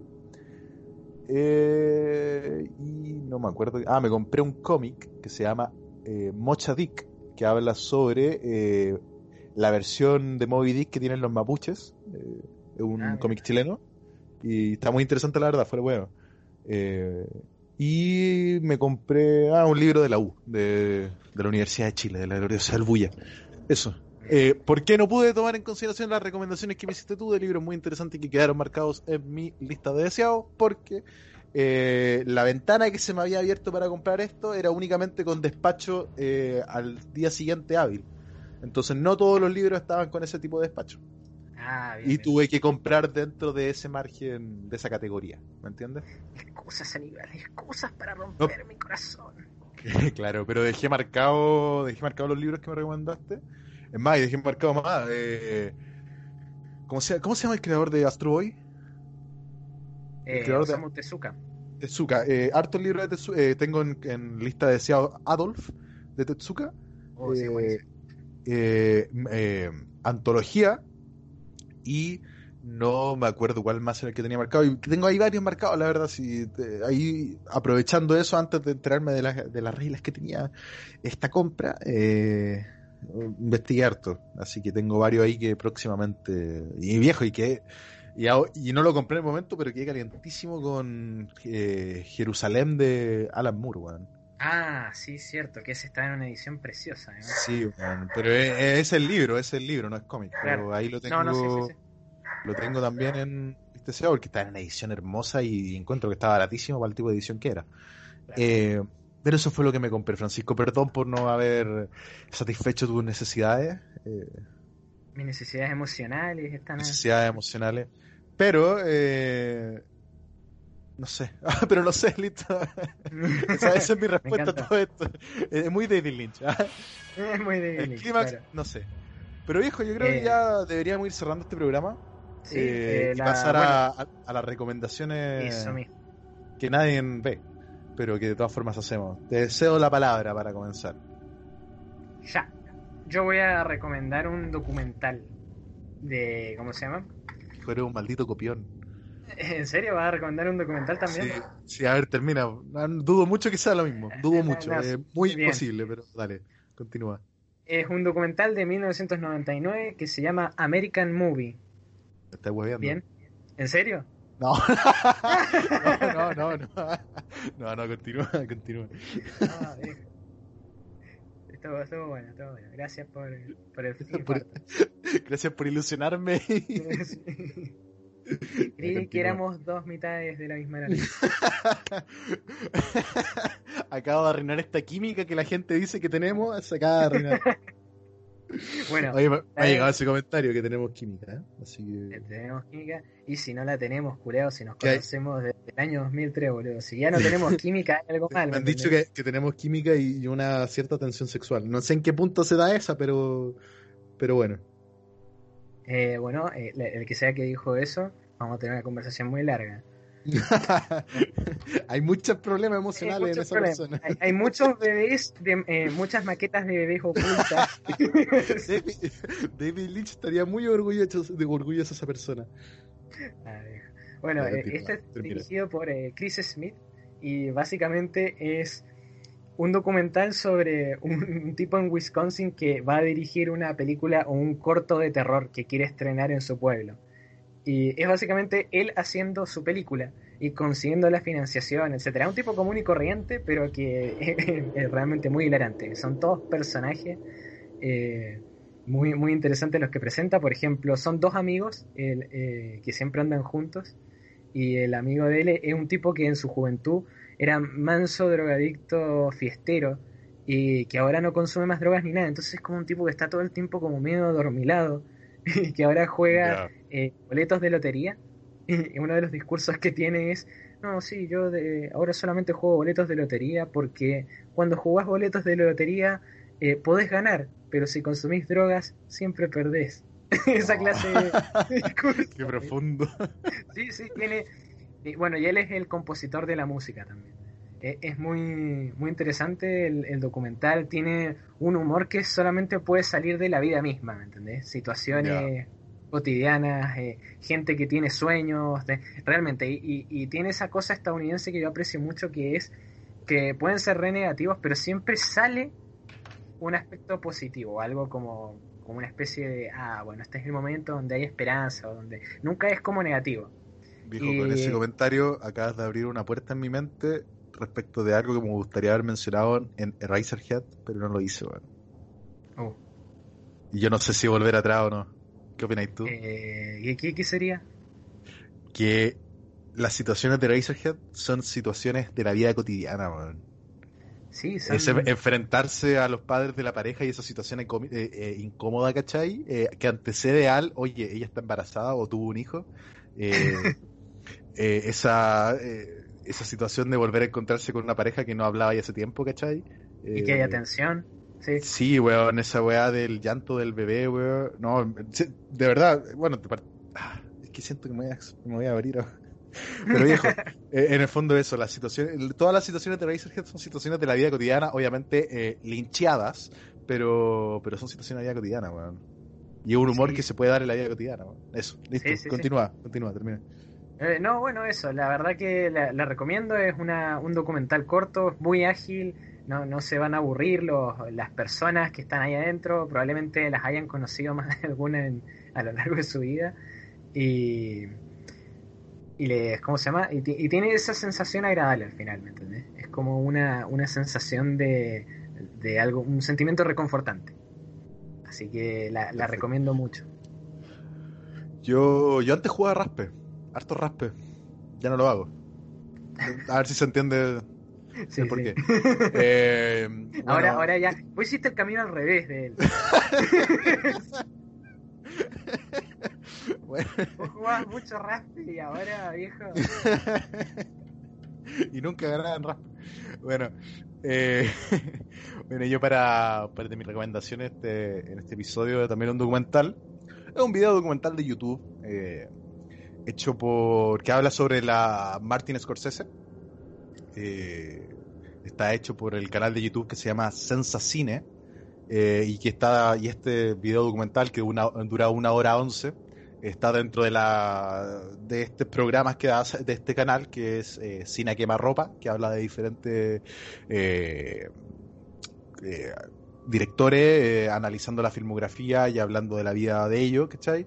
Y bueno, este recomiendo esta vez el de Martin Scorsese que lo vi hace unos días y muy bueno, Eh, repasa toda la filmografía hasta de Irishman, el, documental es hasta el 26 de diciembre del 2019, o sea, hasta hace poco, eh, y habla de Scorsese, la vida que tuvo, cómo se fueron dando sus diferentes películas, habla de la forma de eh, hacer cine de Scorsese, eh, los ángulos de cámara, ese ángulo de cámara típico de, de Scorsese que es el que da la vuelta a, que es una situación que da vuelta, que la cámara da vuelta a la escenografía completa para llegar a la otra.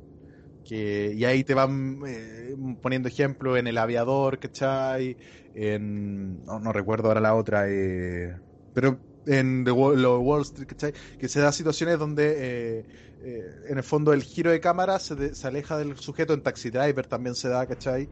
Eh, eh, cuando en, el, Taxi Driver cuando entra al, al garaje de los taxis eh, no te- a lo mejor no te acuerdas, pero hace el enfoque eh, a, Robert De Niro y posteriormente desenfoca a Robert De Niro, da la vuelta completa al garage y después vuelve a enfocar a Robert De Niro. Ya, eso es una, eh, una, ¿cómo se dice?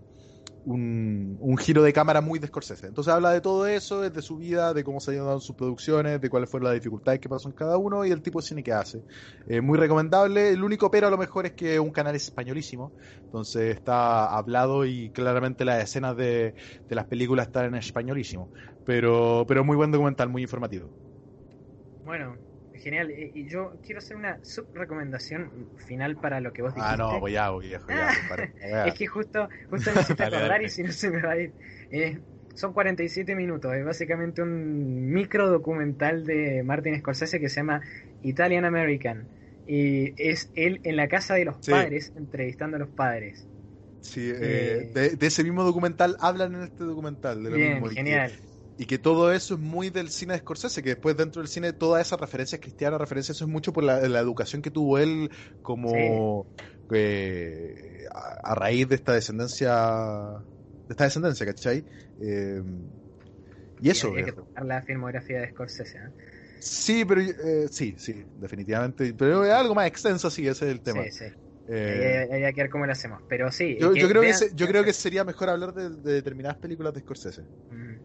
Sí, estoy de acuerdo. elegirlas con pinza. Pero bueno, ya eso ya es futuro y, y bueno, con esto Y vamos cerrando este programa. Exactamente. eh, ha sido un gusto eh, conversar contigo, Francisco.